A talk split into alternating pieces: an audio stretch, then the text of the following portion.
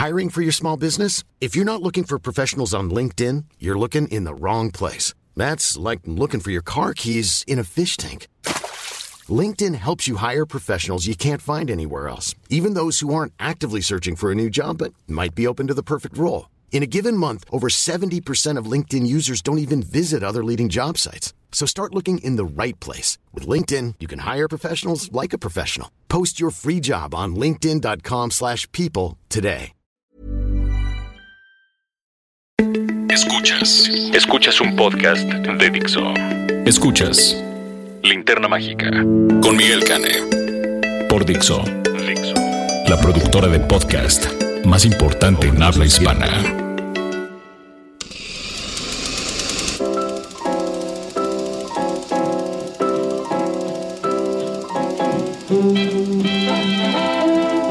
¿Qué tal escuchas que descargan semana a semana este podcast de cinéfilos para cinéfilos, La Linterna Mágica?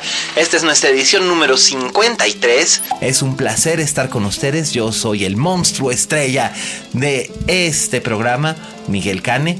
Me acompaña en esta ocasión el nunca bien ponderado Roberto Cavazos. Hola, escuchas. Pues qué gusto volveros a saludar. Gracias por la invitación, Miguel. Un placer. Y pues estamos aquí para darles no presentaste a Íñigo. Ah, de veras, no, es que pues aquí anda, pero pues es que como no habla. Sí, se va a escuchar como Pero quiera, con sus escucha, él sí, y nos, nos acompaña Íñigo, nuestro amigo de cuatro patas, que está ahorita echado bajo la, bajo la mesa de aquí de Dixo. Y estamos listos para, para empezar con esta emisión de La Linterna Mágica. Así que, ¿qué les parece si vamos directamente con... La crítica de la semana.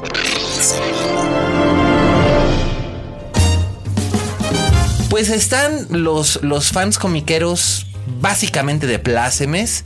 eh, con el estreno de Spider-Man Homecoming o Spider-Man de regreso a casa. Al que no te pude acompañar, desgraciadamente. Sí. Maldita, maldita lluvia de esta ciudad. Sí, Cambrai, pero este, pues la película eh, ya ah, hubo gente que entró a funciones de medianoche, ya empezaron a comentar por Twitter eh, y el consenso es que a la gran mayoría de la gente que, he leído les ha gustado, también la- la- la- las reseñas internacionales son en su mayoría favorables. Y pues básicamente el consenso es que es una película básicamente para fans del arácnido y pues eso está... Eso está ¿Cómo bastante- básicamente para fans? Si estuviera hecha nada más para fans, no le meterían tanto presupuesto. Está hecho para todo el público más amplio posible. Sí, pero de todos modos le gusta más a los fans que al, al público que no está muy familiarizado con el con el hombre araña. Pero no, solamente no la he fans visto, del hombre escuchas, araña. no la he visto, también- escuchas, pero les apuesto lo que quieras a que cuando la haya visto voy a diferir con Miguel Cane. Ah, seguramente. pero también es para fans del Marvel eh, Cinematic Universe. Que este, porque ya, ahora sí, ya oficialmente, bueno, ya desde Civil War, eh, que fue cuando vimos por primera vez a Tom Holland. Sí, se había anunciado que, que Sony había como que llegado a un acuerdo con Marvel para que Spider-Man fuera parte del universo Marvel y el universo Marvel pudiera participar en las películas de Spider-Man, eh, Así pero las de solamente el personaje Spider-Man. Sí, hasta el momento sí, nada más. las Sí, de este, las demás que están planeando del universo Spider-Man no son parte del MCU. No, no, no, no necesariamente, aunque eso está por ver, todo depende de a qué arreglo lleguen eh, la casa Disney y Amy Pascal. Supongo más que tiene que ver con qué tal le vaya a esta. Eso es lo que, eso es lo que yo opino. Dependiendo de cómo le vaya a esta, si ellos deciden este compartir este sus propiedades de Spider-Man con Marvel de quien fuera en cine. Y eso también va a ser el termómetro que utilizará Fox para ver si eh, el reboot que están planeando de Fantastic Four otra vez va a ser parte del MCU o no. Eh, Yo la verdad espero que no, porque Fantastic Four no merecen otra película. Han tenido varias oportunidades, ya van, ya van en su, ya pasaron su tercer versión. Creo que ya con eso basta, porque y jamás que- han sido éxito en ninguna No, de las y es una pena porque los personajes no son malos. Ahora sí que el problema no han sido los personajes, el problema han sido el planteamiento que se les ha Tú dime dado. cuál de los personajes de Fantastic Four vale la pena. Todos. ¿Cuál? Todos. Son la base finalmente del, del- del universo de superhéroes de, de- de la Marvel. Sí, por eso ya los descontinuaron, ¿no? No, ya. La base eran los Avengers. No, la base eran los Fantastic Four. No es cierto. Históric- Históricamente, no es cierto. primero fueron los primero fueron los Fantastic Four. ¿Quieres apostar? No, el que hayan salido primero no quiere decir que son la base.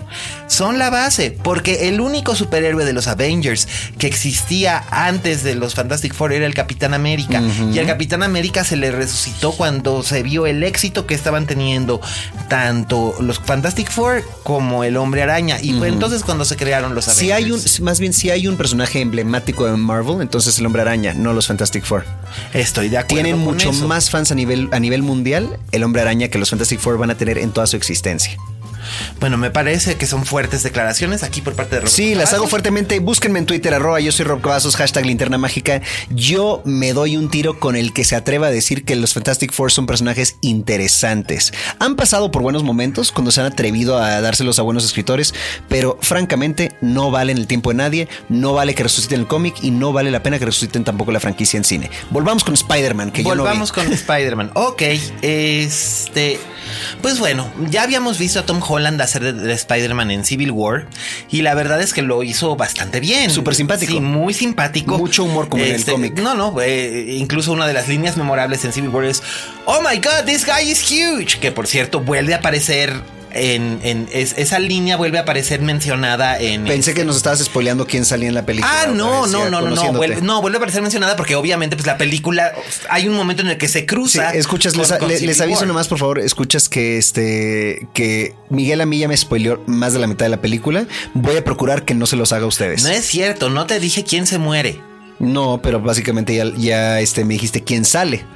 Ah, no, no te he dicho todos los que salen y sale un chingo de gente. Sí, pero ya tiraste suficientes eh, clues para que yo ya no, pueda no, una adivinarlo. cosa es que tú no quieras leer los periódicos y que no quieras leer IMDb antes del estreno, pero de que Zendaya iba a ser Mary Jane se supo No es desde cierto, hace porque bastante. en, en, en IMDb no se llama Mary Jane su personaje, Se llama nada más que MJ. se llama Michelle. Pues no, ahí es un error de IMDb. No, no es un error de IMDb porque así se anunció el personaje. Pues bueno. Es- esa es la cosa, Miguel. O sea, tú a ti te, te da mucho gusto en la vida spoilearle las cosas a la gente. Son sorpresitas y deja que las, de- de- deja que las descubramos. No, es, no es tu trabajo como crítico spoilearnos a nosotros la- este, las películas. Es tu trabajo decirnos si vale la pena ir a verla. Ah, y bueno. ahora dinos, ¿vale la pena ir a ver Spider-Man? Bueno, después de que ya me vinieron a explicar en, en qué realmente consiste mi oficio, les cuento. Pareciera que no supieras. Eh, Este, les voy a contar que eh, esta película de Spider-Man no es tan buena como las dos primeras de Raimi, especialmente la segunda. que era una super película. Película, de hecho sigue siendo una de las mejores películas de superhéroes, period. Este, y tampoco es como tan mala como Spider-Man 3, ni tampoco es como ni chicha ni limonada como las películas con Andrew Garfield, que, Que no eran como- las dos eran malas. media buena película ambas. O sea, Ajá. toda, la- toda la historia del amor adolescente estaba fantástico. Estaba fantástico, pero la verdad es la que parte de superhéroes estaba muy mala. Exacto, exacto. Y creo que Tom Holland aquí como que hace una muy buena amalgama, una muy buena cohesión de de el Spider-Man que era Tobey Maguire y el Peter Parker que era Andrew Garfield.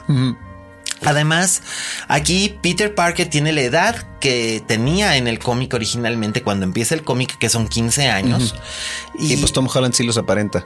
sí, pues bueno, Tom Holland creo que tiene 18. No, tiene 20. Tiene 20, pues de todos modos sí parece como de 15. Sí, ese, ni- ese niño va a tener un baby face. Como Toby Maguire, va a llegar a los cuarenta y tantos y se va a seguir viendo Squinkle. Pues mira, eh, aquí él, él hace de Peter Parker, es un niño prodigio, eh, está estudiando en, en una prepa de ciencia y tecnología, eh, tiene, tiene una inteligencia a nivel genio, año eh, vive con su tía May en Queens. Algo que nunca pude entender es por qué si vive en Queens va a la escuela en Midtown, Ajá. pero este, esto ya como que lo explican más o menos al dar a entender que esta no es una prepa ordinaria, sino que es una prepa específicamente para, para gente inteligente. Ah, ok. Para alumnos dotados intelectualmente. Bueno, qué nivel de discriminación desde el principio, chin. Pues, bueno, no, no te creas, porque también hay muchísima integración. eh, eh, hay una gran, hay, hay una gran gran cantidad de alumnos de distintas etnias, e incluso algunos personajes. Pero discriminan contra la gente no inteligente.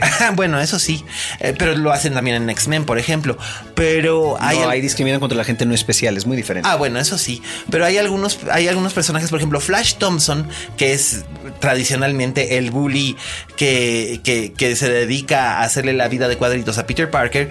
Aquí es interpretado por Tony Revolori, el protagonista de El Gran Hotel Budapest, por Ah. ejemplo. Ah, sí, sí, sí. Sí, él- él- Pero entonces totalmente diferente el personaje, Ah, porque pues- él no me lo imagino como un bully enorme. Pues no, pero sí es un, eh, pero sí es un bully. sí, O sea, sí, eh, Un bully mediano. sí, Flash Thompson es un bully, pero, pero no es un bully jugador de fútbol americano. Eh, o- y de estatura imponente. Imponente, no, pero, pero sí que es un bully. Y, hay- y por ejemplo, tampoco tenemos que ver el origen una vez más, porque tuvimos que soplárnoslo dos veces. Sí, ya como que ya. Ya, ahí basta. todo- todo- ahora sí que el origen, de, el origen del Spider-Man es como el origen de Batman, es tan icónico que todo el mundo se lo sabe.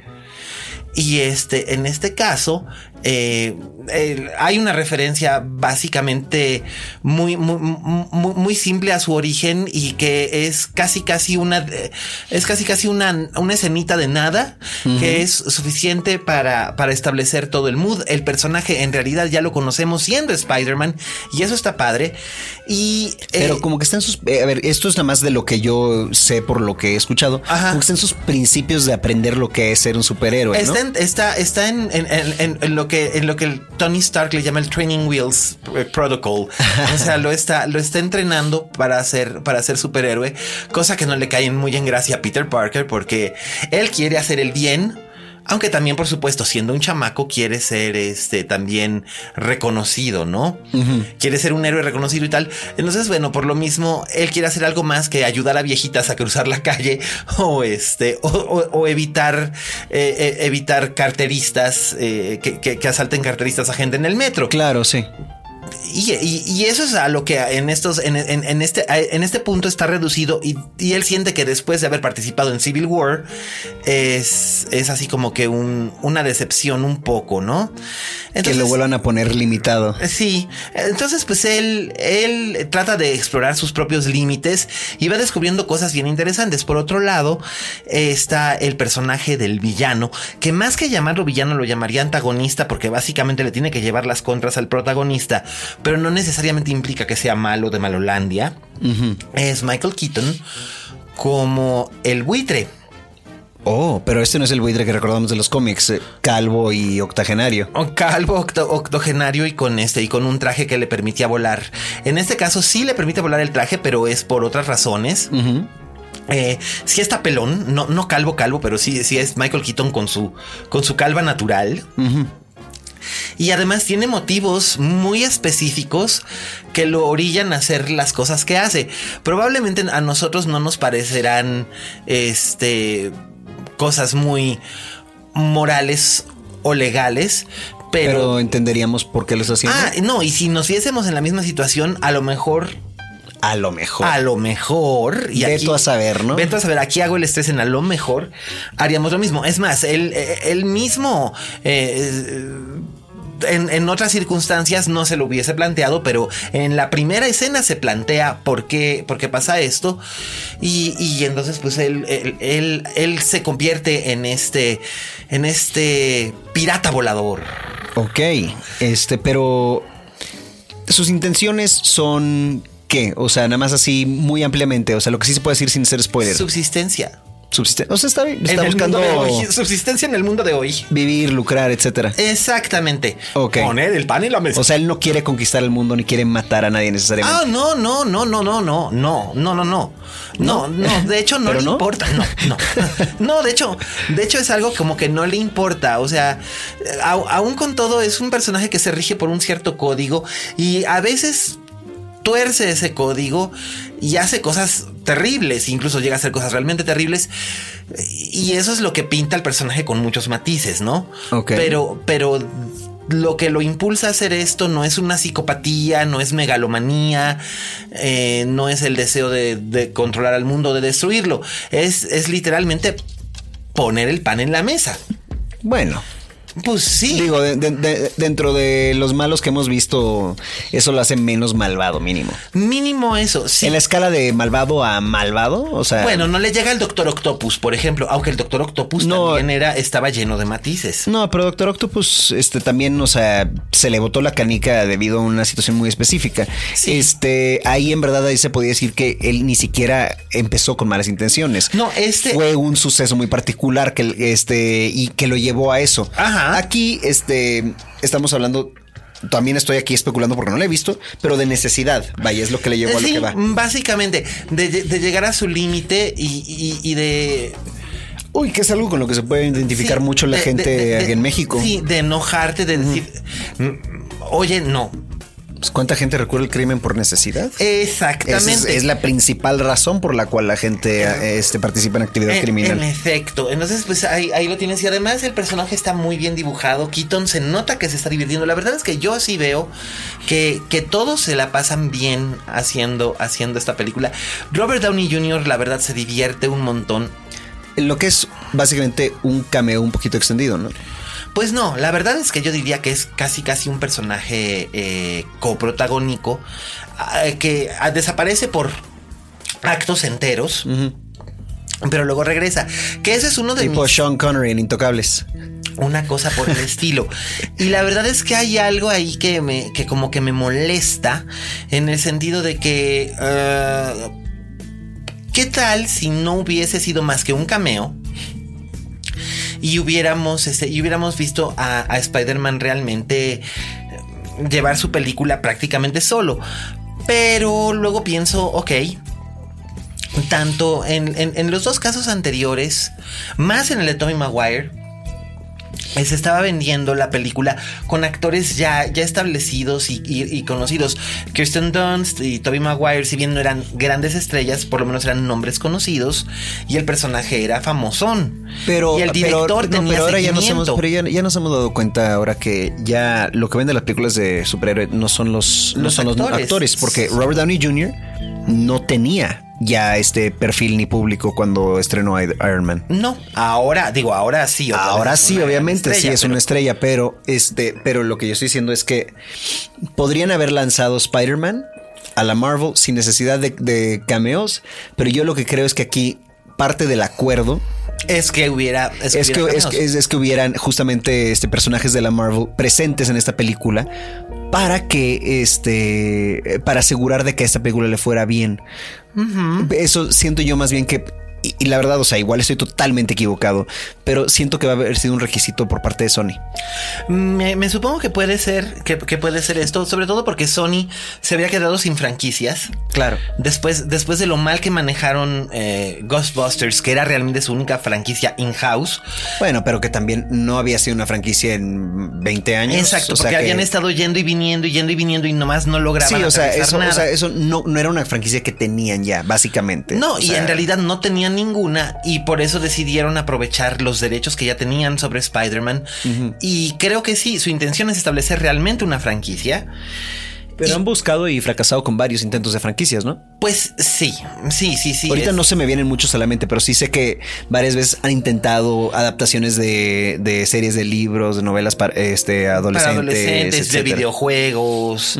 Incluso, incluso Pixels querían ver si se podía convertir en una. En una, en una franquicia, y pues, ¿cómo te digo? No, o sea, ¿qué pues esa fue la razón por la que de plano ya no le renovaron el contrato ¿A que tenían a Sandler. Pero no le fue mal, nada más no le fue espectacular a No, no, no, pero ya eran muchas películas. Las de Sandler eh, que hizo con, con Sony no les iba mal a nivel taquilla. Vamos, no recaudaba lo mismo que hace 20 años. Pero, Pero, pues, no, pues no. Pero su problema básicamente era que ya era como que el- lo mismo de lo mismo de lo mismo de lo mismo. Y ya incluso al público le empezaban a caer mal. La opinión pública eh, eh, era de que las películas de Adam Sandler eran malas. Y un estudio puede ignorar a la crítica pero cuando es el público Sí. el que empieza a hablar mal de, de un producto entonces es cuando el estudio va a intervenir.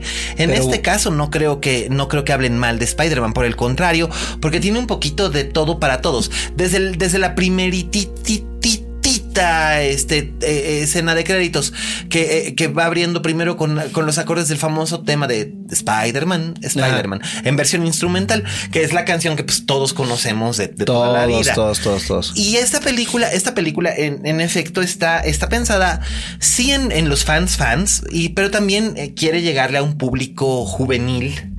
Y entonces por eso yo, yo decía en cuanto la vi que es una película fresca, juvenil y divertida. En el sentido de que es ligerita, uh -huh. es entretenida, no tiene este, mayores dramas ni ni conflictos morales, que cosa que se agradece al final de cuentas, en una, en una película de Spider-Man, porque las películas de Spider-Man tradicionalmente, anteriormente tenían siempre el, el, tragedión de la muerte de Tío Ben, el tragedión de la muerte de Gwen Stacy. Bueno, eso solamente lo vimos una vez. Una vez, pero el tragedión de la muerte de sus padres. Y, y aquí, pues, de hecho, Peter está muy bien ajustado viviendo con, con, con su tía May, que además, tía May, en vez de ser una viejecita, una dulce viejecita como fue en las películas de Raimi y en los cómics originales. Y o de ser una mujer madura, muy madura, como fue Sally Field en las de Andrew Garfield.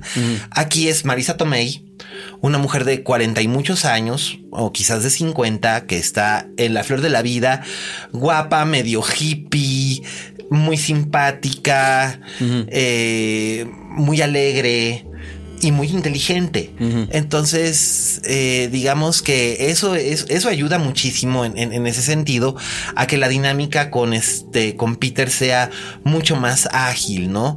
Porque por un lado está tratando de, de ser la, como la madre de Peter en, en, el sentido de que es la responsable de él y por otro lado también trata de ser su amiga. Claro. Y este, y Peter no está solo, no es un inadaptado, al contrario, está. Ah, tiene un amiguito simpático, ¿no? Sí, sí, que de hecho es un personaje que ya aparecía en los cómics. De hecho, la gran mayoría de los muchachos que salen en la prepa con él son personajes que comparten nombre, no sé si necesariamente identidad, pero nombre, con otros personajes que, que, que, que, salieron posteriormente en el, en, en el cómic en otras etapas de la vida de, de Peter Parker. Uh -huh. Pero aquí, pues todos son compañeros, todos son compañeros de él. Y por supuesto, pues sí tiene su sidekick tiene, tiene, su, tiene su sidekick que además es muy simpático. Eh, tiene su rival que es, pues es Flash Thompson. Uh -huh. Tiene su, su, su, interés romántico que no es Zendaya. Este, porque aquí es, el personaje es muy, muy diferente. O sea, es, es sorprendente que que no es, no es el personaje que, es, que, que, que hubiésemos esperado en, en, en, ese sentido, porque es intelectual y emocionalmente muy distinta. Uh -huh. Vamos, es la primera vez que veo a una adolescente en una película para adolescentes con una camiseta de Silvia Plath uh -huh. y leyendo eh, poesía eh, de Rambo. O sea, es, o sea, es darks, pero, pero, pero es interesante el giro, el giro que se le da y el deadpan con el que se maneja, sobre todo que además es algo muy distinto a lo que hubiéramos esperado ver de una chica tan glamorosa como siempre se, se presenta Zendaya. Claro. Entonces es, es, es sorprendente, es divertido, es interesante tiene un par de set pieces de acción bien logradas. Uh -huh. eh, siento que la película, si durara unos 15 minutos menos, estaría mucho más compactita y, y, y jalaría mejor pero en realidad no tengo mayor queja con eso, salvo el hecho de que, de que es entretenimiento sobre, o sea, ahora sí que es forma sobre sustancia. Pero está bien. Las películas de superhéroes que a veces se van por más contenido por más emocional. emocional que y lo vimos desde hace 15 años con el Hulk de Ang Lee, mm. que era básicamente un tragedión griego disfrazado de película de superhéroes. No, pero yo no estoy totalmente de acuerdo. O sea, yo siento que mientras tenga suficiente de ambas, vas sí. bien, porque fíjate en Winter Soldier, que sí trataron de desarrollar el personaje y al mismo tiempo nos, nos mantuvieron muy entretenidos. Ah, por supuesto. Este, fíjate en Iron Man 3. Sí. Donde hablaron de, de su post-traumatic stress disorder, ¿no? Sí. Este, y que además lo venía, arrastrando desde la, lo venía arrastrando además desde la adolescencia. De hecho, mm. hay gente que está diciendo que en un momento dado Spider-Man Homecoming también podría ser no solamente un, un spin-off de Civil War, que en cierta forma sí lo es, eh, sino que también es podría... como una tangente así. ¿no? Exacto, que en cierta forma también podría ser algo así como, como este Iron Man 4 en algunos aspectos. Eh, yo no sé si tan Iron Man 4, pero definitivamente No, sí, claramente, o sea, eh, por lo que yo entiendo es que, o sea, es la historia de Peter Parker en la cual entra eh, Tony, Tony Stark. Stark. y todo el mundo de Tony Stark, que este. eh, Sí, vi digo, muy prominente a John Favreau Ay, en no, de en- hecho, en el de- de- no, de hecho, John Favreau es tercer crédito. Este, y, y- y está, está bastante, está bastante simpático el asunto de las apariciones que tiene él. Y, y- y- y la película está, está hecha bien. John Watts es un buen director para este tipo de, de filme. Él hizo Cop Car, ¿no? Así es. Esa tengo muchas ganas de verla y nunca la he, nunca la he conseguido. Él, la verdad es que trabaja bien. Eh, tiene algunos detallitos que son así como un tanto cliché. Por ejemplo, usar a los Ramones en, en, en- Ay, por en favor, ayer me estabas la platicando lo mucho que te pero gustó está padre. O sea, sí, está padre, pero sí es un cliché. Sí. O sea, yo, sí yo, es- yo, yo en el momento que me, que me comentó Miguel que usaban los Ramones, yo puse Chavo Rebelde, los ojos. canción de los Ramones. Pero blancos los puse, se me, fue, se me fueron los ojos hasta atrás. Pues sí, es que, pero es cierto. Eh, pero por otro lado, pues sí, hay, hay humor. Hay dos, prepárense, hay dos escenas, una a mitad de créditos y otra hasta el final de los créditos, que podrá gustarles o no, pero eso ya es una cuestión muy personal. Y Eh, estas son, eh, pregunto nomás, esto no es spoiler, pero ¿son relevantes al MCU o son nada más este, para fanses? ah, no, no son relevantes para el MCU realmente. Porque sí de me las daría dos. mucha curiosidad saber si, si, si los Stings en esta que es propiedad de Sony técnicamente eh, vincularían al MCU más de lo que ya de por sí. No, o sea, yo, yo sospecho que en general las películas de Spider-Man, o sea, Spider-Man sí va a, compart- va a ser compartido, pero yo sospecho que en general Marvel no va a querer este que, las, que el desarrollo del MCU dependa de las películas de Spider-Man. No creo. O sea, lo van a integrar y es muy probable que se Ajá. integre su universo. Pero sí, va a se va a ser. integrar, él va a salir en Infinity War, ya está confirmadísimo. Claro, va a ser como el. Va a ser un poco como la manera en la que han integrado las series de televisión. Eh, Jessica Jones, Daredevil. Ahí están y hay referencias a, pero no, no son En efecto. no son cruciales para el desarrollo del, del, del, del gran panorama No, cinematográfico. no, no, en efecto, digo, la, la primerísima, primerísima referencia que hay, por ejemplo, es la, la batalla por Nueva York de Avengers. Sí, eh, pero eso desde el tráiler se ve. Sí, claro, y además hay otra cosa, ese básicamente es el punto de inflexión para que muchos personajes vayan surgiendo, porque también la batalla de Nueva York la vimos mencionada en Daredevil, En, en todo, en todas las, las series de en Netflix. Jessica Jones, en Luke Cage. Y también, de hecho, en Agents of Shield también se mencionaba la batalla de Nueva York porque pues es lo que lleva al, al inicio de Agents of Shield. en efecto. Con el personaje de Agent, de Agent Coulson. Exactamente. Y por otro lado también eh, es mencionada en Doctor Strange, es mencionada en, aunque sea de pasada. Pues es que fue el gran evento Claro. que, que, que ya hizo que el mundo dijera, ok, existen estos personajes. Efectivamente. Existen los superpoderes, Es- es el- existe la licra. Es el punto, eh, y el spandex, y es el punto de partida, digamos que para todo. Y cronológicamente está situado ocho años en el pasado. Que esto, esto es algo bien interesante, porque algunas cosas, entonces esto es... ¿Cómo? O sea, establecido ¿Spider-Man ocurre hace ocho años? No, Spider-Man ocurre hoy, today. Ah, pero la, la batalla fue hace ocho La años. batalla de Nueva York fue hace ocho años. O sea, no sé hace cuándo, hace cuántos años que se estrenó Avengers, ¿fue en 2012? ¿Hace cinco años? No estoy seguro, pero no fue hace tanto. O sea, no, fue hace como cinco años, pero entiendo que pues, el tiempo siendo flexible en, en la ficción, hayan decidido que sean ocho años, lo cual permite que este que envejezcan los actores que hacen a los personajes que eran más jóvenes cuando- que los actores que los interpretaban. en efecto, en efecto, entonces de este modo queda un poco, queda un poco más claro. Y aparte deja claro que Spider-Man era un niño En en, ese efecto. entonces. Y posiblemente en mi cabeza lo ligan con un mini guiño que hay en la de Avengers. Que es muy, es muy probable que este, es muy probable que hagan eso. Entonces, eh, ahí lo van, ahí lo van teniendo. La película está simpática, vale la pena, te ríes, la disfrutas, está chida. Eh, no es mejor que Guardianes de la Galaxia. Bueno, pero ¿qué lo es? Es que mucha gente está diciendo, es que es la mejor película cómica de cómics de, de Marvel, de- de- es mejor que Guardianes de la Galaxia. Mira, antes de Guardianes de la Galaxia, la mejor película cómica de cómics era Iron Man 3. Totalmente. Esta Y eso, y eso que en Iron Man, y eso que en Iron Man 3 originalmente había querido el director meter hasta Fin Fan Fum, nada más que no encontró la manera de cómo hacerlo. Pero bueno, si hubiera aparecido Fin Fan Fum hubiera sido el acabose. No, Fin Fan Fum hubiera funcionado apenas si estuviera tripeando este Tony Stark estilo Doctor Strange. Una cosa, por Cuando entra la otra dimensión Doctor Strange y la, la secuencia de las manos y así. Todo eso. Todo eso, imagínate Tony Stark ahí? Pues no sé, pero de todos modos no han descartado en usar a Fin Fang Fum en algún momento en el MCU. Pues, ¿por qué lo descartarían? Ahí tienen la opción. Claro, hay muchas Igual y vuelva en otra forma, o sea, no tal cual como lo conocemos de los cómics, pero pues si tienen, si tienen los derechos y tienen tantos, pero tantos personajes, ¿para qué descartarlos? No, además, bueno, para quienes no lo saben, y bueno, va a haber gente que no es comiquera y que no sabe quién es Fin Fang Fum. Fin Fang Fum es un dragón que viene de la isla de los monstruos. Y un dragón estilo chino. Es un dragón estilo chino amarillo. Eh, con, bigote. Con bigote, con muy mal humor. Con muy mal humor, pero muy simpático. Eh, y eh, ha sido enemigo de Iron Man de toda la vida. Oye, y a propósito, hablando del, twist en Iron Man sobre el Mandarin. Ajá.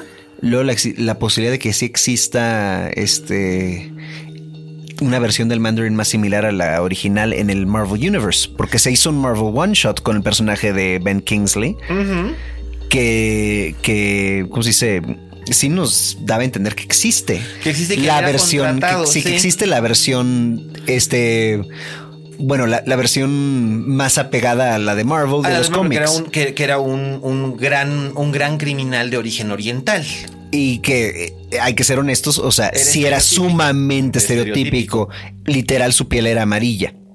O sea, ese era el nivel de. Por, eso, por eso los cambios que hicieron a la versión de Ben Kingsley. Que no voy a decir más de eso porque hay gente que no ha visto Iron Man 3 y la verdad es que ese, e, ese es deberían, un. ¿eh? Sí, ese, ese, es un twist muy divertido. Pero bueno, ya hablamos mucho de Iron Man, ya hablamos mucho de Spider-Man. así que bueno, pues ahí tienen. Es además el estreno fuerte de la semana.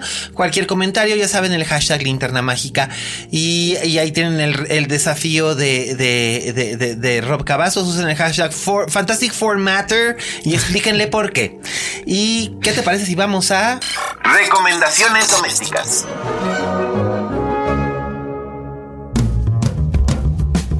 Y bueno, pues vamos a nuestra recomendación doméstica que son 10 capítulos. 10 capitulazos. Capitulazos de una serie que está súper, está Y solo la vimos porque estábamos sentados en casa de aquí del señor Kane. Y no eh, sabíamos qué ver. Y de repente lo vi ahí en pantalla y dije, ¿Sabes qué? He leído algo sobre eso, he leído un par de cómics de eso en algún momento. Seguimos con el tema de cómics, ¿escuchas? Sí. Este, y aparte tienen el encaso. Sí. Y dije, ¿sabes qué? A ver. Y, Miguel dijo, eh, y nos echamos Preacher. Y nos la echamos en tres días porque estábamos súper enganchados. Súper enganchados. Y no la echamos en dos porque pues teníamos cosas que hacer. Sí, pero en tres días. o sea, de tres capítulos por día y el último cuatro.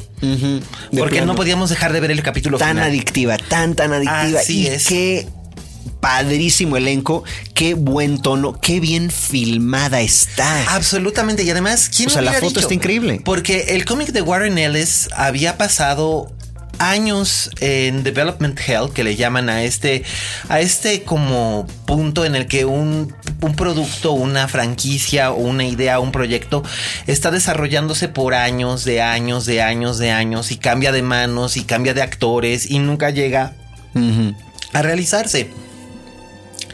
Y eh, Preacher estaba eh, desarrollándose desde los 90. Bueno, eh, de una u otra manera, pero también se, se, está, se estaba desarrollando como película. Así es, en algún momento el protagonista iba a ser James Marsden, Dios nos, Dios nos guarde. ¿Cuál Dios nos guarde? James Marsden es los mucho 90 era muy mal actor. No, no era muy mal actor. Siempre ha sido buen actor. Lo que le ha pasado es que él ha estado en muy malas películas y en muy malos personajes. También. Con muy malos directores. La culpa la tendrá alguien, su agente, seguro. No, la culpa también la tiene él, por este, pero pues también cuando uno es joven, e incluso cuando uno no es tan joven, tiene que comer. Bueno, eso sí. o sea, él, él, él, sabrá, él sabrá dónde, dónde el error fue él, fue suyo simplemente, y dónde el error fue pues para, para vivir, ¿verdad? Dónde, dónde el error era obligado por su banco, como todas las actrices que tú defiendes a veces por hacer cosas espantosas. No, no, incluso amigos nuestros que, que, que han sido señalados por, por otros amigos nuestros, porque es que ese cabrón hizo un anuncio del PRI. Pues sí, pero Bueno, oye, sí, ahí la verdad es que anuncios hay muchos, no es necesario ser los del PRI. Bueno, Escuchas, aquí lo tienen, otro reto, otro desafío de Roberto Cavazos. Si algún día me ven a mí en algún anuncio de gobierno o de algún partido político, reclámenmelo, humíllenme públicamente y recuérdenme que yo acabo de decir aquí en este podcast que jamás, jamás, jamás lo haré. bueno, ya dijo. Eh, el elenco nunca está- lo he hecho. El elenco está realmente muy bien. Eh, lo encabeza Dominic Cooper, Con un acento perfecto, totalmente tejano, sí, Y Ruth Nega. Que es una de las mujeres más hermosas en, en- en este mundo, en verdad. O sea, tiene una combinación tan interesante. Absolutamente. Etíope. Etíope con irlandés. Sí, con irlandesa, imagínense. Y ella también su acento tejano perfecto, créanmelo. Y encima está Joe Gilgan, que la hace de Cassidy, un vampiro irlandés. Spoiler. Bueno, no, porque No, la verdad es que no te enteras desde el, desde el primer capítulo. no, no, no. de- literal, desde, el- desde su primera escena te das cuenta que es vampiro. Pues sí. O sea, no es, no es eso, ni siquiera es como algo que afecte la trama como No, tal. la verdad es que de hecho le da sabor porque el que él sea un vampiro es digamos que la cosa más Normal. ordinaria que puede ofrecer Preacher. ¿Que ¿De qué se trata Preacher? Preacher, uff. ¿Cómo le explicarías? eh, es la historia de un ministro, de un pastor protestante. no, de hecho es católico. No, no es católico. Ah, no, mentira, es católico, no es cristiano protestante Sí, sí, sí. en Texas, en Texas. No es que el que habla del catolicismo es justamente el vampiro irlandés. Ajá. Enumerando todos los problemas que representa. Sí. Eh, él es hijo de un pastor, heredero de una iglesia Que se está cayendo. que se está cayendo a pedazos. Y nadie va. No, y tiene el- su, su principal apoyo es una feligresa interpretada por Lucy Griffiths, que es una feligresa que se llama Emily, Es fantástica. que es una, es una madre soltera que, que de veras tiene fe en la iglesia y, y- y en su pastor. Oigan, y a propósito, los cuatro, eh, que ellos son los cuatro principales, digamos, de, de la serie. Los cuatro británicos. Chistoso, ¿verdad? Eh, pues es que la verdad es que allá saben formar a los actores profesionales. No quiere decir que haya más talento allá. No, yo es- siento que, yo en verdad siento que en Hollywood dicen es más fácil trabajar con estos y son de buena calidad. Pues me imagino, me imagino que sí, porque además es una coproducción de AMC y Granada.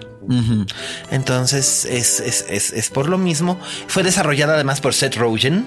Rogan, pero sí. Rogen, que es el, el, el direc- codirector del primer, primer- del del primer piloto, capítulo del del piloto. piloto, sí. Y la verdad es que le quedó, le quedó chula la adaptación, porque los que leyeron cómics de Preacher van a encontrar un montón de cosas relacionadas con los cómics de Preacher, pero no necesariamente es una story arc de Preacher. Es una historia Nueva. nueva, relacionada sí con los orígenes de Preacher, pero, pero es, la verdad es que está bien padriuris Pero visualmente Eh, y todo temáticamente. empieza- todo empieza con que Él tiene un pasado. Sí, él tiene un pasado criminal. Y regresa a sí. Texas. Y regresa a Texas y regresa a ser ahí Pastor. el pastor de esa iglesia. Sí. Encima también tiene los flashbacks a su padre, que Sí. también un lado oscuro tenía que no nos queda claro. Sí. O sea, parece no, no- que no parece que fuera un hombre 100% malo, pero en algo estaba metido. Y no- en algo estaba metido y no lo, y no lo quiso revelar porque, eh, bueno, no es un spoiler. Lo, lo prim- la primera vez que vemos al padre vemos que él, Sí, sí, sí, lo él, él- él- sí, él es ejecutado. Pero, pero lo importante saber es que el pasado de Preacher, que simplemente le dicen Preacher, aunque sí tiene nombre, pero todo el mundo le dice Preacher, este, el pasado lo alcanza en la forma de su ex. Así es, Tulip, la maravillosa Tulip O'Hara, que es también una hábil y conspicua. Eh, ¿Cómo le diremos? Una hábil y conspicua criminal de altos vuelos. Sí, que a, que cada rato se está, o sea, su entrada en escena, bueno, una de sus primeras escenas es justamente combatiendo en off contra lo que parecen ser decenas de malhechores. Y todo filmado de una manera muy interesante a través de los, a, a través de los ojos y oídos más bien de un par de niños. Este que, que- que están escuchando cómo ella en off despacha a todos estos, a todos estos cuates. Y, después sale, y después sale a enseñarles a volar un cometa. Sí. o sea, ella en plan mamá buena onda. Y, y está, y está padre porque él. La química que existe entre Ruth Nega y, Dominic Cooper es espectacular, Es, espectacular, es más que formidable, formidable como que formidable dice está muy bien y estos están en otro nivel de están, muy bien. están espectacularmente bien, las escenas juntos, bueno, salen chispas de la pantalla, sobre todo porque los personajes están están enconados todo el tiempo, están y están en conflicto. Están exactamente. Porque Preacher tiene justamente el conflicto de de aceptar quién es según según ella y según su pasado y aceptar lo que de lo que según él es su destino. Lo que según él es su destino por una cosa completamente fortuita que le ocurrió. No, no, no. Lo que él acepta, él, en verdad sí quiere hacer funcionar esa, esa iglesia. Esa iglesia. Lo fortuito es lo que sigue, es la explicación. Es la explicación de cosas que van a ocurrir después. Eh, que ese sí, ese sí decirlo sí sería, sí sería medio spoiler. No, o sea, los que decir exactamente saben específicamente. No, pero decir específicamente qué es lo que empieza, eso no es spoiler, porque es lo que lo que arranca la trama. De hecho, sí, porque además. de hecho, es lo primero que sucede antes, de, que lo veamos de los créditos. Antes de los créditos. Así es, antes de que veamos a Jesse Coster, que ese es el verdadero nombre del, Preacher. Del Preacher. Este, que, que Jesse es básicamente la versión anglosajona de Jesús creo. O sea, no, no dicen Jesus, o sea, no le ponen Jesus a sus hijos, pero les ponen Jesse. Y Jesse, y Jesse básicamente es como el equivalente Haz de cuenta, digamos. Haz de cuenta. Entonces. Pero digamos que este no se parece en nada a Jesucristo. No, para nada. No, para nada, para nada. Jesucristo es alto, flaco y rubio, ¿no? Exacto, y, y, y, Dominic Cooper es de mediana estatura, moreno y este y copetudo. Pero no trae la melena de hippie que tiene que tenía Jesús aparentemente. Aparentemente, pero además está eh, eh, es interesante porque casi todos los líderes espirituales del, planeta y también algunos, algunos sacerdotes, curas y hasta monjas han estado muriendo de manera, de manera espectacular porque eh, estallan líderes, líderes religiosos, digamos. Este, hasta Tom Cruise. Sí, hasta Tom Cruise en la iglesia de Scientología. O sea, sí, justamente eso, eso sale muy. Es un gag recurrente. Es, un gag recurrente, sí, este, de este, de que mueren muchas este, figuras religiosas en diferentes iglesias, sean enormes en, en Rusia o pequeñitas, pequeñitas en, en, alguna parte de, Nigeria o de África o donde fuera. este, explotan. O sea, no, podemos decirlo, pues empieza con una bola de energía volando por el espacio. de hecho, sí. Y esa bola de energía entra en una persona, este, en un, también en como pastor, este, africano. Y lo tumba y de repente se levanta y dice soy un milagro y estalla.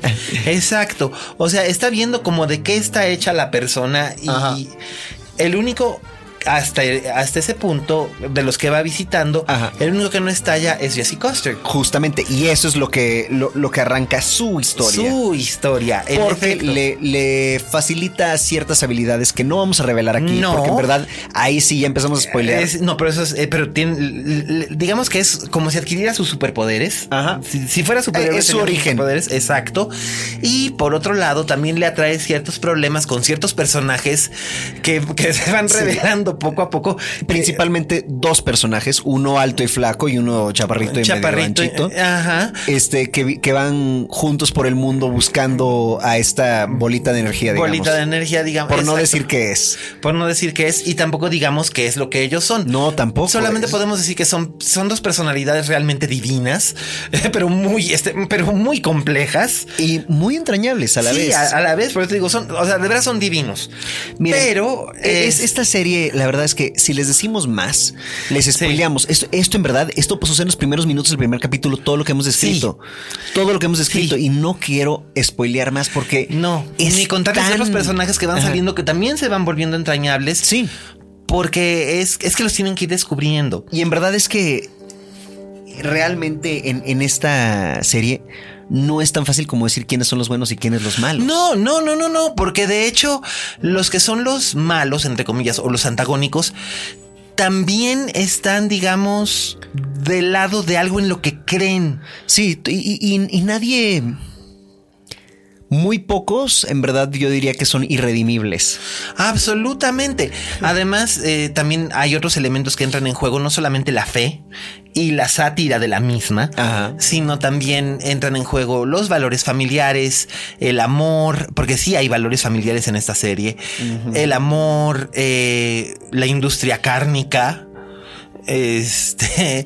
Sí, cuestiones este, de gobierno local en pueblos pequeños, Sí. así, o sea, cosas que uno no pensaría Este, que serían interesantes o cómicas. Absolutamente. Incluso hasta el sadomasoquismo doméstico tiene, tiene ahí algo que ver. Y el, y el también el abuso doméstico. Sí, el abuso doméstico y el sadomasoquismo doméstico que van por dos vertientes distintas. Y En- los personajes a veces más entrañables son los que las cosas más imperdonables han hecho. En efecto. En verdad sí, sí tiene un humor muy negro esta serie. No, hombre, es más, hasta hay putas alegres, de todo hay. Y, y lo que más me encanta a mí, y ya se me van a decir que soy un enfermo, este, es que hay un nivel de violencia gráfica en esta bueno, serie. es que sí es brutal, ¿eh? Es brutal. pero, pero, pero, brutal, bestial, del, o sea, de- de- es una verdadera salvajada. Sí, y, y lo chistoso es justamente que la mayoría de esa violencia lo que te saca son risas. Sí, Este, hay una despedazada de cuerpos, eh, brazos y piernas y cabezas por todos lados. Hay una cantidad de muerte en esta serie. que sí la hay. Pero te voy a decir una cosa, llega un momento en el que es como si estuvieras viendo el western más, porque es un western, Definitivamente. el western más violento que has visto en tu vida y al mismo tiempo estuvieras viendo una sofisticada comedia eh, de... Una sofisticada comedia de humor muy negro. Pues es que es una sofisticada comedia de amor muy negro. Que también es western, que también es cómic. Que también es una película de terror. Eh, Sí, bueno, sí. Lo Sí, tiene elementos de horror. Tiene elementos de, de terror, pero no da miedo necesariamente. No. Miedo es lo que no da. No, perturba, pero no necesariamente da, da, da miedo, porque sí hay imágenes realmente perturbadoras. Sí, por ejemplo, o sea, Cassidy en general tiene. Es bien chistoso, como que la conciencia de esta serie es el vampiro. Sí, por eso te digo, es, el- Es el la personaje persona más, más, decente, normal, más sí, decente, sí, más centrado. Sí. Es un vampiro de cientos de años de que edad. tiene un código moral que ha ido desarrollando precisamente por todo lo que ha visto y, Y hecho. y hecho, eh, siendo un vampiro que tiene tanto tiempo de, de- de edad. Y por otro lado, pues eh, los personajes, los personajes que son los personajes heroicos están llenos de defectos, están llenos de problemas emocionales. Y solo son como heroicos a la fuerza, casi casi. Exacto, y los personajes Se ven que, obligados. que se supone que son decentes y morales y rectos, pues resulta ser que son los más corruptos, eh, pero también son capaces de hacer cosas nobles en un momento dado. Entonces es, es una serie con personalidades muy complejas y la verdad vale muchísimo la pena. Eh, Preacher la pueden ver aquí en México a través de Amazon Video que ya está, ya, ya está disponible por ahí en Amazon Video y también tengo entendido que está disponible en una de las cadenas de televisión por cable de estos servicios premium. Pues No me por haga- ser de AMC, o sea, debería de ser TNT. Que es, que es una de las cadenas hermanas, pero este, Búsquenla, en serio, de veras vale tanto la pena Y- verla. Y viene una segunda temporada que de hecho ya se estrenó en Estados Unidos. En la segunda temporada y acabo de echarle un vistazo a, al, al elenco en IMDb. No lo, no lo vean. No, no se metan a IMDb a leer sobre Preacher porque realmente ahí vienen spoilers. O sea, no de, no de qué va a pasar, pero de, de los ¿De personajes quién va a que salir? salen. Y realmente... los no importa que sepas qué actores vienen, pero acabo de ver el personaje que hace uno de ellos y dije, Wow.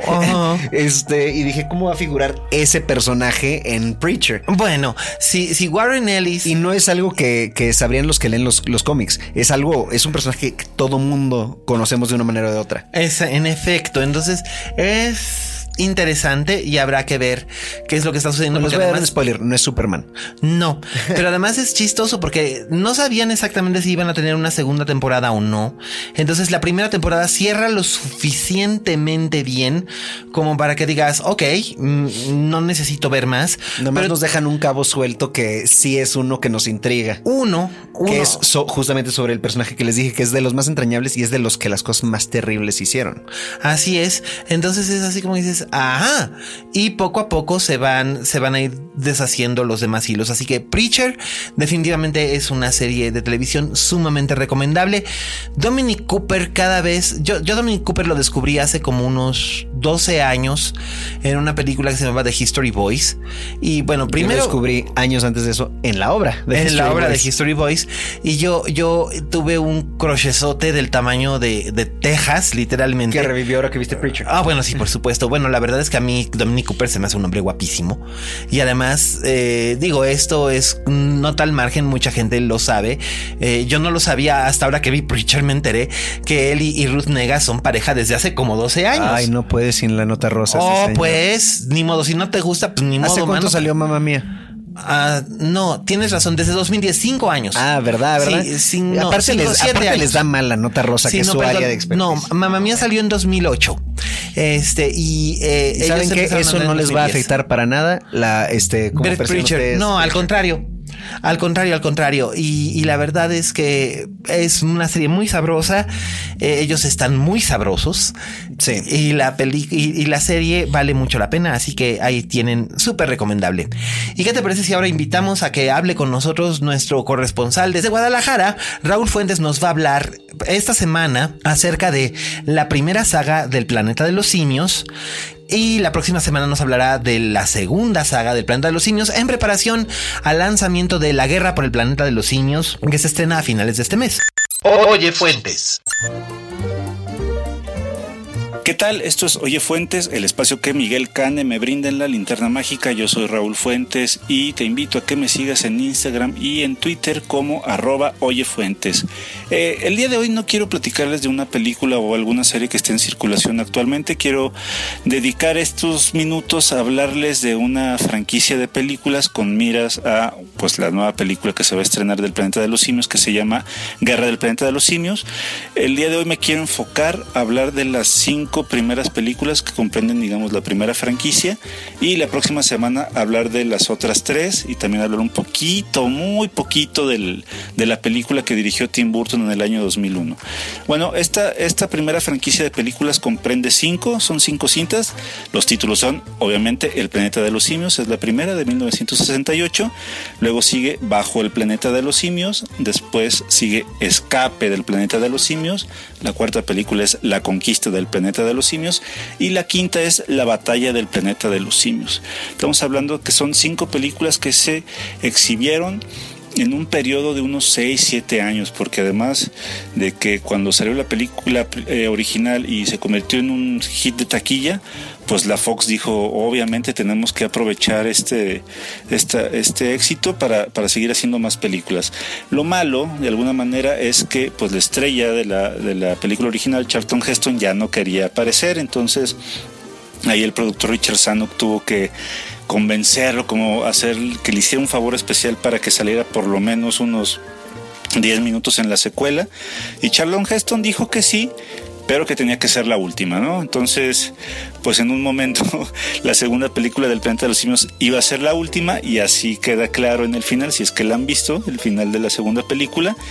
Pero pues nada, volvió a ser un éxito esta segunda, segunda cinta, por lo que se ideó un plan bastante atractivo para hacer una tercera que ya no sucede, digamos, en un futuro distante, sucede más bien en los años 70, en, la actualidad, digamos, de estas, de estas cintas.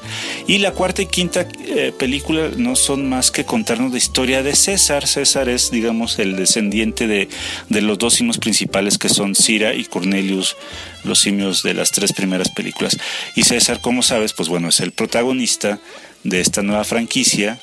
Eh, y bueno, es como un homenaje ahí también, ¿no? Entonces estas cinco películas, pues bueno, rescatan de alguna manera esta inocencia, estas películas que se hacían con bajo presupuesto, eh, con gran maquillaje, que eran pues divertidas, eran unas películas ingenuas pero, pero bonitas, eh, pues ciencia ficción basada como en una novela, la primera, de hecho el guion, uno de los escritores del guion fue Rod Serling, el, creador de La Dimensión Desconocida, y, bueno, el éxito, el éxito de veras fue, fue demoledor al, grado de que además de hacer estas cinco cintas, pues se hizo una serie de televisión que nomás duró una temporada y se hizo también una serie animada que también duró una temporada porque bueno, ahí como que en esas épocas ya el concepto del planeta de los simios ya estaba un poco sobado, ya estaba como muy visto y además pues nos acercábamos a los grandes blockbusters de los 70 que eran Tiburón, que eran Encuentros cercanos del tercer tipo, eh, Star Wars obviamente. Entonces pues ya el planeta de los simios quedó relegado como un,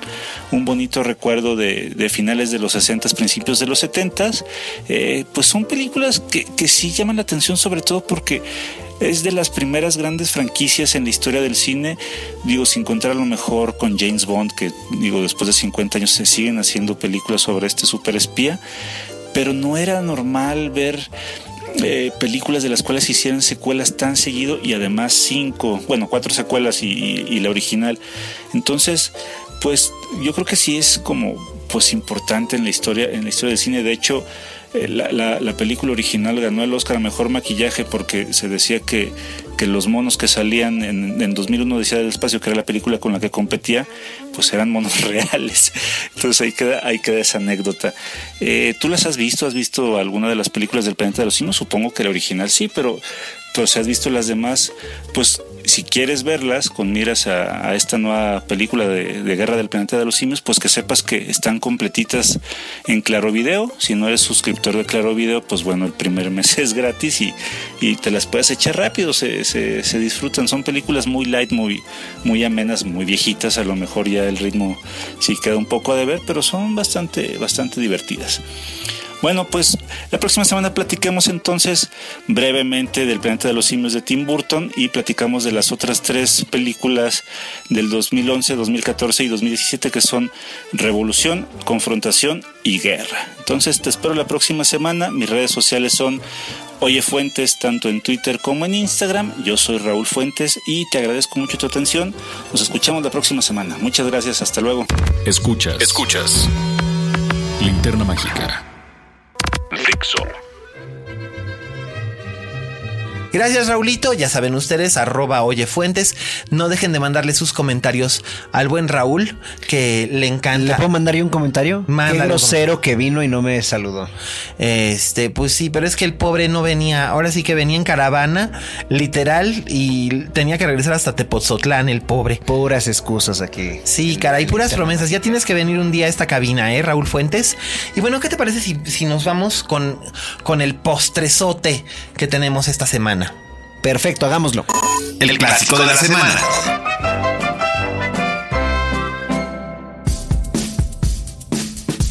Pues sí, damas y caballeros, les vamos a hablar de lo que fue, eh, según la Academia de Artes y Ciencias Cinematográficas de los Estados Unidos, la mejor película del año 1984. Definitivamente es una de las mejores películas de la década de los 80.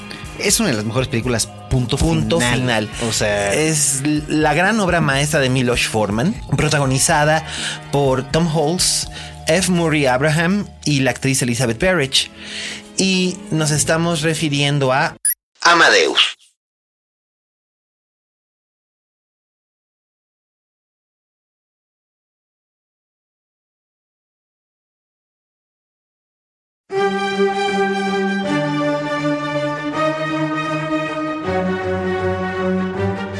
Qué peliculón. Y la verdad es que la, la he discutido tanto contigo que me, me, sorprende que no la hayamos discutido antes aquí. Sí, tenemos la impresión de haberla discutido antes aquí, pero no, damas y caballeros, no es así. Consultamos ya aquí a nuestro chip memoria del y a nuestro archivo del, del, del, del, del, del podcast. podcast. y pues no. Aparentemente aún no la hemos discutido. Así y que por eso cualquier momento es bueno. Felizmente lo haremos.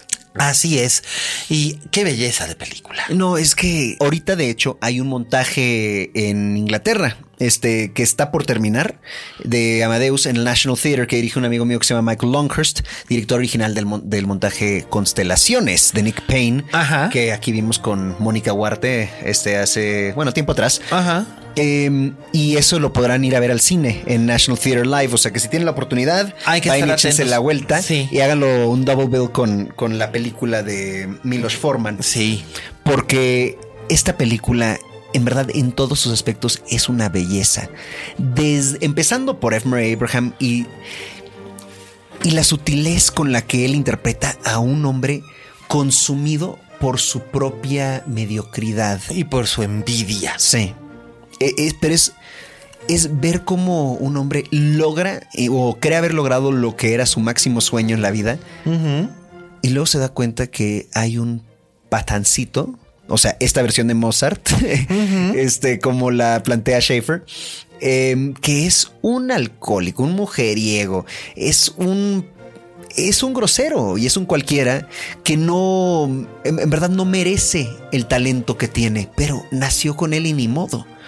Y, y, ver cómo tú te has esforzado toda tu vida para que alguien llegue y nada más siendo quien es, te opaque.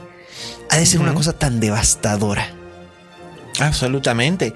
Y es uno de los temas que, que, son recurrentes en, en, esta película. La gente tiene la impresión de que Amadeus es un musical. No lo es. No, para nada. No lo es. Tampoco es una película biográfica porque Peter Schaeffer... Es una ficción. Básicamente hace un trabajo ficticio.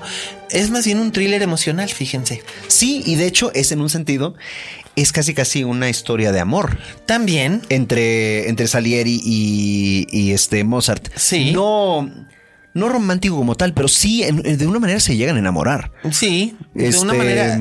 o la estructura que sigue. De una manera muy tortuosa es uno el otro, uno se vuelve simbiota del otro en ciertas formas. Pero entre los dos se, llegan a tener mucha estima. Así es. Este, a pesar de, de entrar en tanto conflicto y entre, entre ellos meterse el pie. Por supuesto. Y el, digamos que el personaje que va en justo en el medio de esto es Constante que es la esposa de que es la esposa de Mozart, que es interpretada por Elizabeth Berrich, que Elizabeth Berrich tuvo una carrera a principios de los 80, eh, que fue una carrera pues más o menos llamativa, hizo su debut en una película de Top Hooper, que se llamaba The Fun House, Top Hooper. Toby. Toby Hooper, el director de, de, Texas eh, se llamaba The Fun House, que pues básicamente era una especie de Viernes 13, pero en una feria, y, y ella y era la Final Girl y de ahí saltó a, tener cierta popularidad en un programa de televisión y después hacer películas de hacer películas de un digamos perfil un poco más elevado. Después hizo Amadeus y posteriormente se retiró de la actuación en alto perfil y ahora hace teatro y es y es es maestra de, artes dramáticas en Nueva York. Y, aquí nada más para darles un poquito de trivia para, para vincular eso con el teatro mexicano. Existe una actriz mexicana ahorita, jovencita, que está idéntica a Elizabeth Berridge cuando, cuando estaba en Amadeus. O sea, de, de, rostro, facciones, es increíble lo mucho que se parece. Este se llama Lorea Montemayor, aún no es famosa, pero wow, es, Qué parecido. Es en verdad es impresionante el parecido. Pero bueno, a ver, sigamos por favor hablando de aquí de, esto. de, Amadeus. Mira, lo que hace Peter Schaefer es un, es un dramaturgo. Además, él también hace la, la adaptación. La adaptación, sí, así como no. Peter, Peter Schaefer es un escritor, era un escritor. E, e, e, era un prodigio en, en, lo que escribiera, ¿eh? Ecus. Ecus, este, Sleuth. The Wicker Man. Eh, él escribe. Es... Lo que estamos diciendo es que no era un cualquiera. No, no, no, para nada. Él por lo regular lo que hacía era que tomaba estas situaciones donde tomaba a un hombre o a una mujer común. Básicamente eran hombres. Casi todas, en casi todas sus obras los protagonistas son hombres. Generalmente sí. Generalmente lo son. A un hombre eh, común eh, con una vida ordinaria y lo coloca de repente en una situación extraordinaria. Ya sea el hombre que confronta al amante de su mujer en Sleuth y lo hace pasar por una serie de, juegos macabros con la intención de vengarse o eh, este eh, también está el policía noble y bueno que llega a esta isla de paganos en The Wicker Man. O en Ecus, este psiquiatra que, que encuentra en un paciente joven y perturbado la llave a explorar sus propios, sus propias perversiones y deseos más reprimidos. Sí. Eh, aquí lo que él hace es que nos da en Salieri un narrador completamente amoral y poco confiable. Exactamente. Eso es, eso lo que te va, con lo que te iba este, a interrumpir. Poco confiable. Es un narrador poco confiable que muchas veces eh, las películas, cuando una novela tiene un narrador en primera persona, que es un narrador poco confiable, en este sentido funciona porque el narrador como recurso literario, el narrador poco confiable, como recurso literario nos va, nos va guiando, nos va guiando, nos va guiando, nos va guiando y después resulta ser que lo que nos ha estado contando no es del todo la verdad que nosotros creemos, sino que es solamente su percepción de la misma y nos da una vuelta de tuerca. Lo cual nos permite la existencia de esta, de esta anécdota que es la película dentro de eventos históricos. Así es. Porque no nos consta que fue así y tampoco nos consta que no. Pero no es como se reporta. No, no es como se reporta. Y además también aquí tiene mucho cuidado Schaefer de que no, no, no tengamos, él no juzga a su personaje y entonces nosotros no tenemos realmente un terreno para juzgarlo. Podemos estar horrorizados por las cosas que hace, pero al mismo tiempo sentirnos profundamente identificados con él. Y el narrador poco confiable es un recurso que no funciona siempre o no funciona muy bien en cine.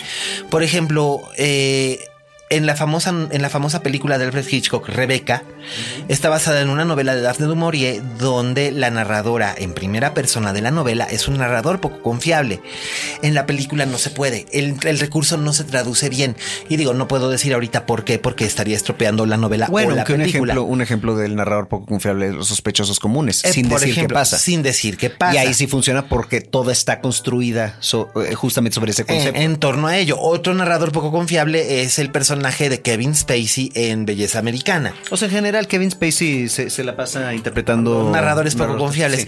pero un narrador poco O en sus mejores momentos, vaya. Exacto, o un narrador poco confiable que al final de cuentas es fue descontinuado eh, por el propio director en el corte final de la película era eh, el personaje de Harrison Ford en Blade Runner. En la versión original había una narración en primera persona. Pero esa ya se había metido justamente porque lo pedía el, El, estudio. sí, tenían miedo de que la gente no fuera a, entender qué era lo que estaba ocurriendo.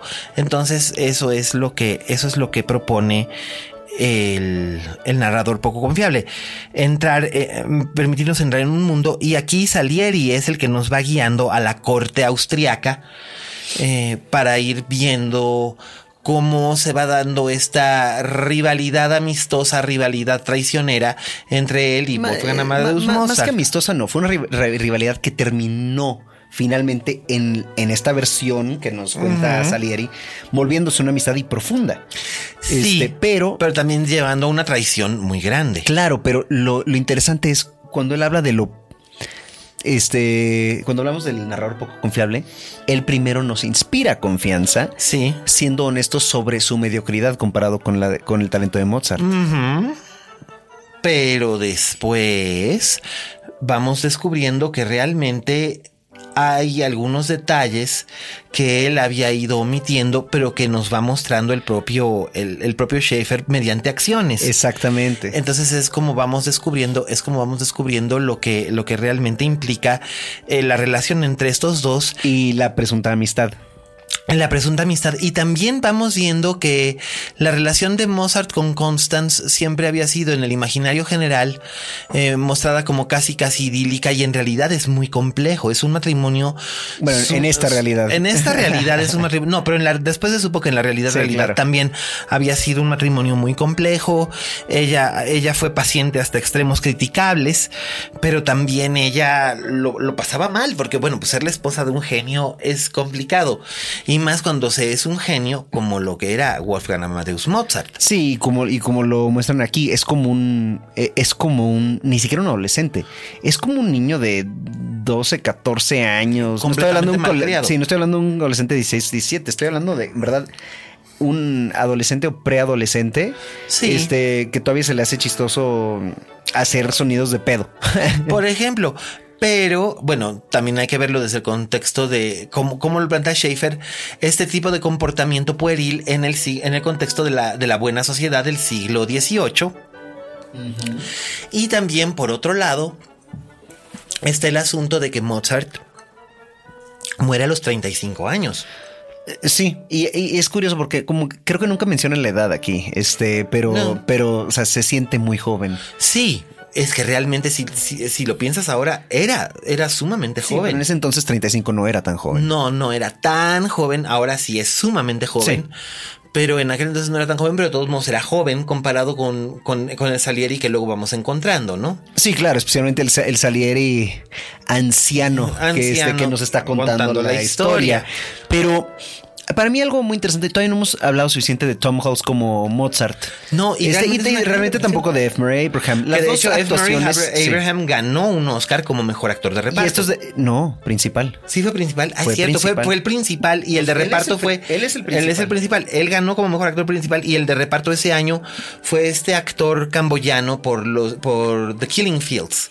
Sí. Que, que él había sido un sobreviviente de los. Bueno, eso sí- eso sí no lo de los sabía. campos de exterminio, pero sí. Pero bueno, este es de los pocos Oscars de, este, de actuaciones que puedes decir es el que lo meritaba ese año definitivamente. Absolutamente.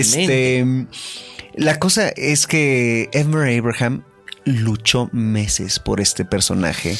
Este Tom Hulce también aparentemente fue uno de muchos que se consideraron para Mozart. De hecho, el Mozart original de la- del, del montaje original de teatro en, en este Londres aparece en esta película. Es Simon Callow, que aparece siendo la del, del- del amigo mala influencia de, de, de Mozart. De Mozart. Pero es, hay un detalle aquí que es Simon Callow, ustedes lo recordarán por cuatro bodas y un funeral. Eh, o Morris de la casa de la casa eh, Merchant Ivory. Pero aquí hay un detalle interesante. Entre los actores que audicionaron para el papel de, de- de Mozart para esta película con Milos Forman, entre ellos estuvo incluso hasta el mismísimo Mark Hamill. Sí. Mark Hamill quería y luchó mucho por eso. Y no se quedó lejos. No, no sí- se quedó sí- lejos. Sí se habla de que lo hizo bien. De hecho, la Columbia Pictures quería que este quería que fuera él claro, por Star Wars. por Star Wars y, Y conociendo ahorita el Joker que Sí. hace él en la serie animada, lo pudo haber hecho lo muy pudo bien. haber hecho muy bien. De hecho, No digo que mejor, No. porque Tom Hulce está espectacular. No, Foreman, Foreman se quedó con Halls porque fue eh, lo que él decía fue la, la interpretación que él sintió más convincente en su corazón. Y dice que quizás si el estudio no lo hubiera presionado tanto, él no hubiera puesto tanta resistencia a Mark Hamill. Porque él sentía que en este caso fue la intervención del estudio lo La que lo hizo- La que intervino, mm, la que jugó las contras en este sentido. Y de hecho, él dice, él, él dice posteriormente en, en su libro de memorias que posteriormente buscó a Mark Hamill para, para, para disculparse personalmente con él.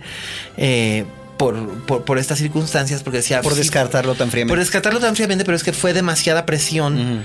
y, y- y Mark Hamill le dijo que él, que él lo entendía y que no, no había ningún, absolutamente ningún Digo, a problema. los dos les fue bien. Sí, la verdad es que sí. Y de hecho, el que ahorita casi no trabaja es Tom, Es Tom que la En verdad. cine, vaya. En cine, no, hace, hace, hace tele, hace teatro y también es académico. Y, y la verdad es que. eh, la gente como que esperaba que después de esto Tom Hulce se convirtiera en una gran estrella, pero le pasó lo que a muchos actores jóvenes de esa generación como Timothy Hutton, como No, Timothy Hutton jamás hizo nada así de bueno como Tom Hulce en esta. Eh, yo sé que se que En Ordinary People, sí, pues. Pero es que su personaje en Ordinary People es el tipo de cosa que gana Oscars, pero no, no llega al nivel. No, de- pero hablo, hablo de que eran los como que eran los household names que se esperaba que ocurriera algo con ellos y Bueno, resultó Timothy ser Hutton sí hizo muchas cosas. y sigue haciendo muchas cosas. Ajá.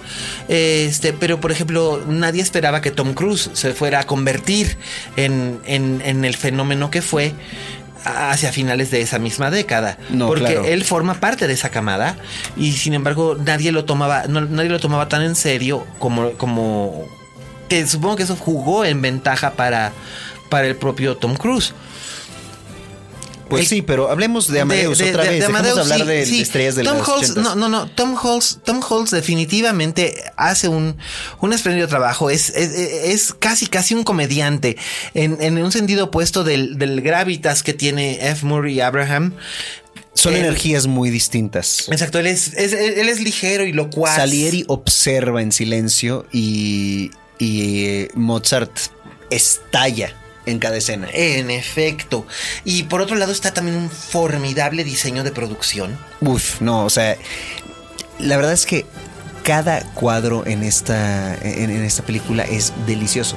Sí, No hay otra palabra para escribir, la verdad es delicioso. O sea, lo devoras con los ojos porque es un deleite. Y además está hecha toda en locación. Está hecha toda en locación Y se siente. y escenario, escenarios naturales de Austria y de lo que era la antigua Prusia, eh, los Alpes, eh, los Alpes austriacos. La verdad, la película tiene un gran trabajo de fotografía, tiene un hermoso trabajo de edición y yo sí diría que es la obra maestra de Milos Forman.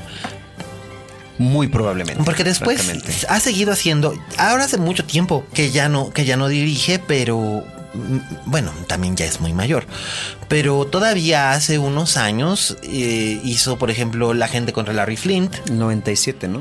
Mm, no, Algo así. 98 y Bueno, luego y luego bueno, hizo un año de diferencia, Sí, perdóname la luego en vida. el 99 y luego en el 99 hizo Man on the Moon, que las dos eran películas sumamente interesantes Y muy buenas, la y verdad. muy, muy, muy, muy buenas. Pero aquí, digamos, fue como agarrar todo, todo, todo, todo, todo, todo, todo, todo lo que sabía y aventar la casa por la ventana. Y, de manera muy particular. O Y sea, le y- salió- y, y muy concentrada. y le enfocada. salió bien porque además en su época Amadeus logró una resurrección total del fandom por Mozart, pero cabrón. Y no solamente por el fandom por Mozart, sino por el estilo del siglo XVIII. Eh, me acuerdo que hubo de repente un montón de anuncios publicitarios ambientados en el siglo XVIII, eh, alta costura inspirada en el siglo XVIII, eh, fotografías al estilo siglo XVIII. Eh, de repente hubo una Mozartmanía a mediados de los años 80 que fue todo cortesía de esta película. Y, y- y- y- y prueba que es una gran película el hecho de que la puedes ver ahora, está en Netflix, Mm. eh, la puedes ver ahora y ver que no ha envejecido nada. Es de esas películas que nunca van a envejecer, la verdad. Nada de nada, es espléndida. El ritmo es espléndido. Yo creo que algo en lo que le ayuda es que ya era una película de época filtrada por una sensibilidad moderna. No, porque hemos visto películas de época que se sienten ya viejas. ¿Por qué? Porque los métodos con los cuales se filmaron, se editaron, este, se cuentan y, y- y encima, este, encima las técnicas y los estilos de actuación y así las envejecen. Sí. Aunque sean de época, se sienten viejas. Este, se sienten fuera de tiempo ya. Y en este caso, en este caso Forman definitivamente iba a la vanguardia en el sentido de que estaba haciendo cosas que otros no se atrevían. De hecho, Steven Spielberg ha dicho que una de sus mejores, eh, que, que una de sus películas favoritas de la década de los 80 es Amadeus y que de hecho fue uno de los muchos proyectos que la gente llegó a ofrecerle eh, a principios de los 80 y él dijo, eh, no, no, yo no. Y dice, de las películas que lamento no haber filmado es Amadeus. Y también el elencazo que juntaron. Absolutamente. Jeffrey Jones como el emperador este Sí. está fantástico. Porque ese personaje pudo haber sido tan bidimensional. Absolutamente. Y es que ese emperador, e- ese emperador austriaco en específico, era un emperador muy excéntrico, o sea que podía haber sido casi, casi caricaturesco.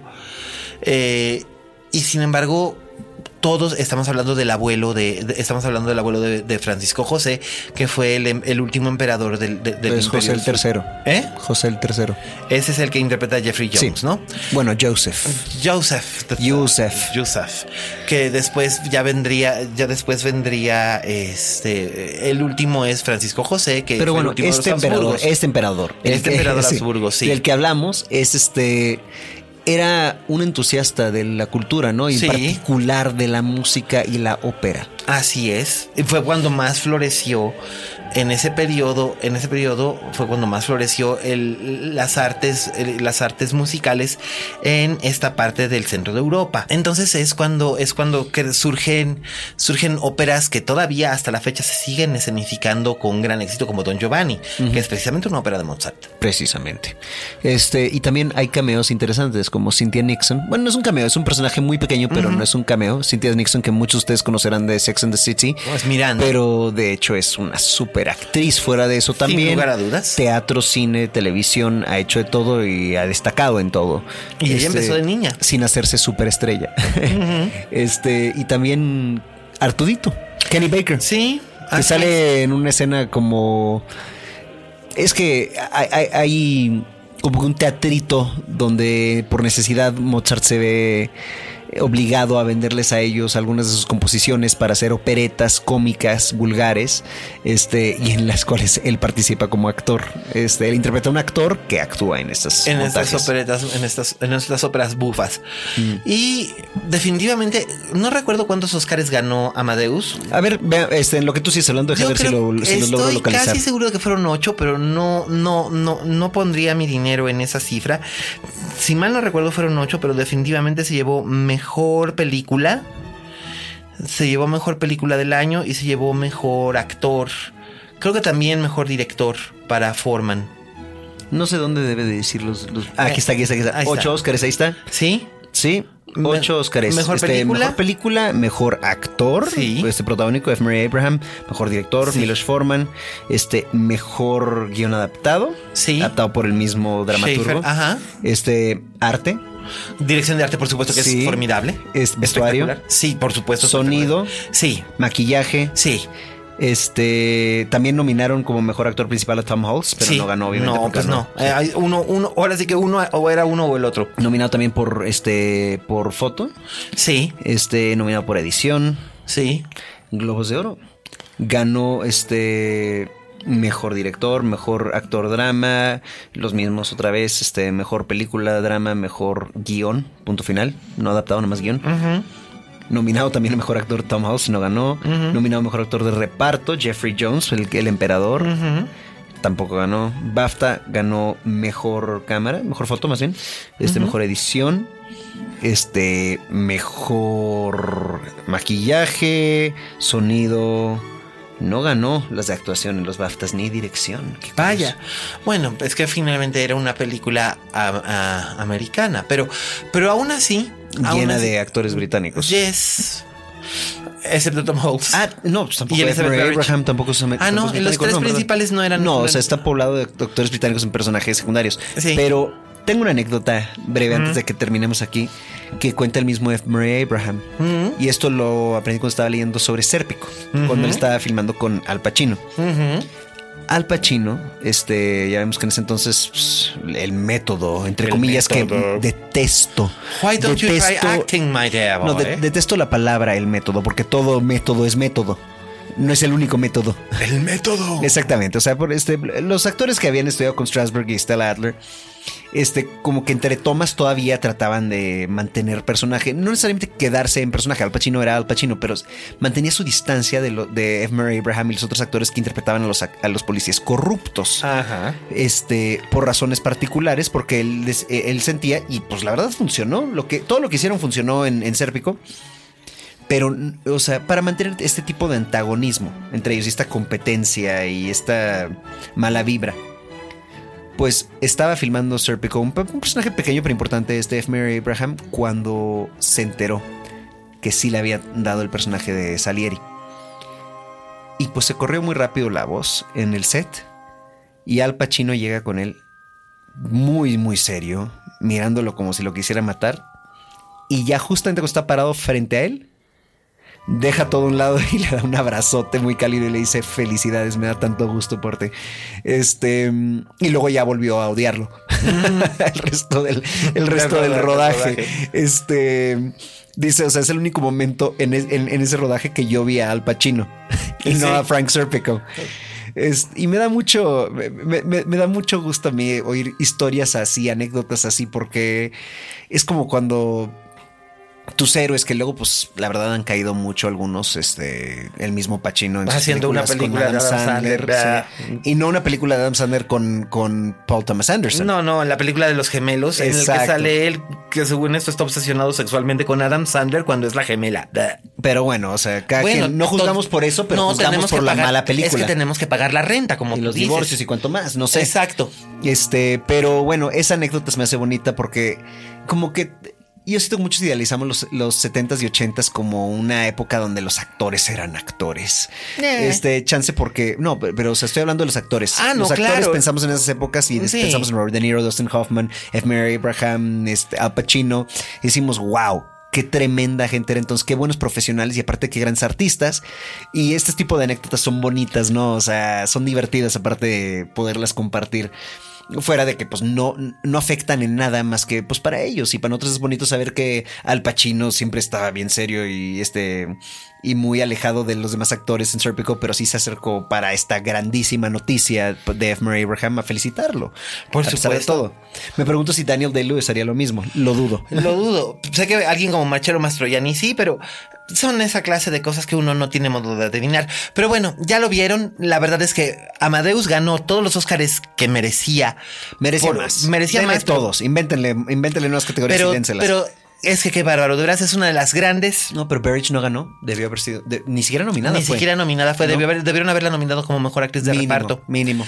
Porque hace un, hace un espléndido, espléndido trabajo. Es la que más me rompe el corazón. Eh, es que el personaje de Constance es para romperle el alma a cualquiera. Pero bueno, ya te volví a interrumpir. Pero bueno, no pasa nada. No, además ya tenemos que entregar el estudio porque ya vienen a, ya vienen aquí a grabar Finsteria. Entonces, esta vez puedo decir. Ay, a mí no me pidieron permiso. esta vez puedo decir que aunque ustedes escuchen Filmsteria el viernes, nosotros grabamos antes así que todo comentario aquí hecho fue hecho con anterioridad.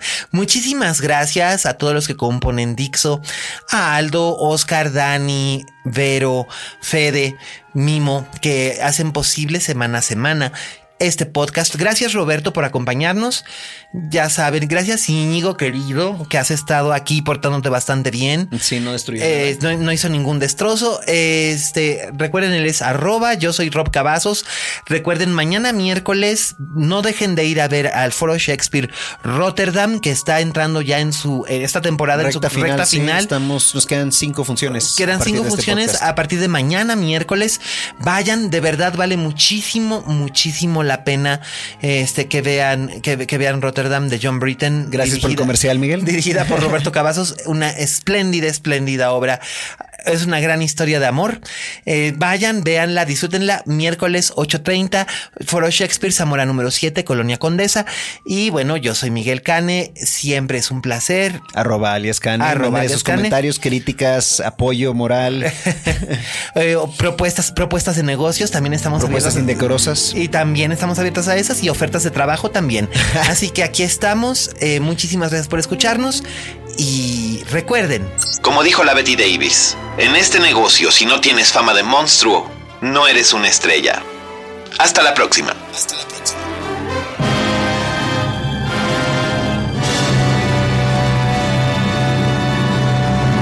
Dixo presentó Linterna Mágica con Miguel Cane.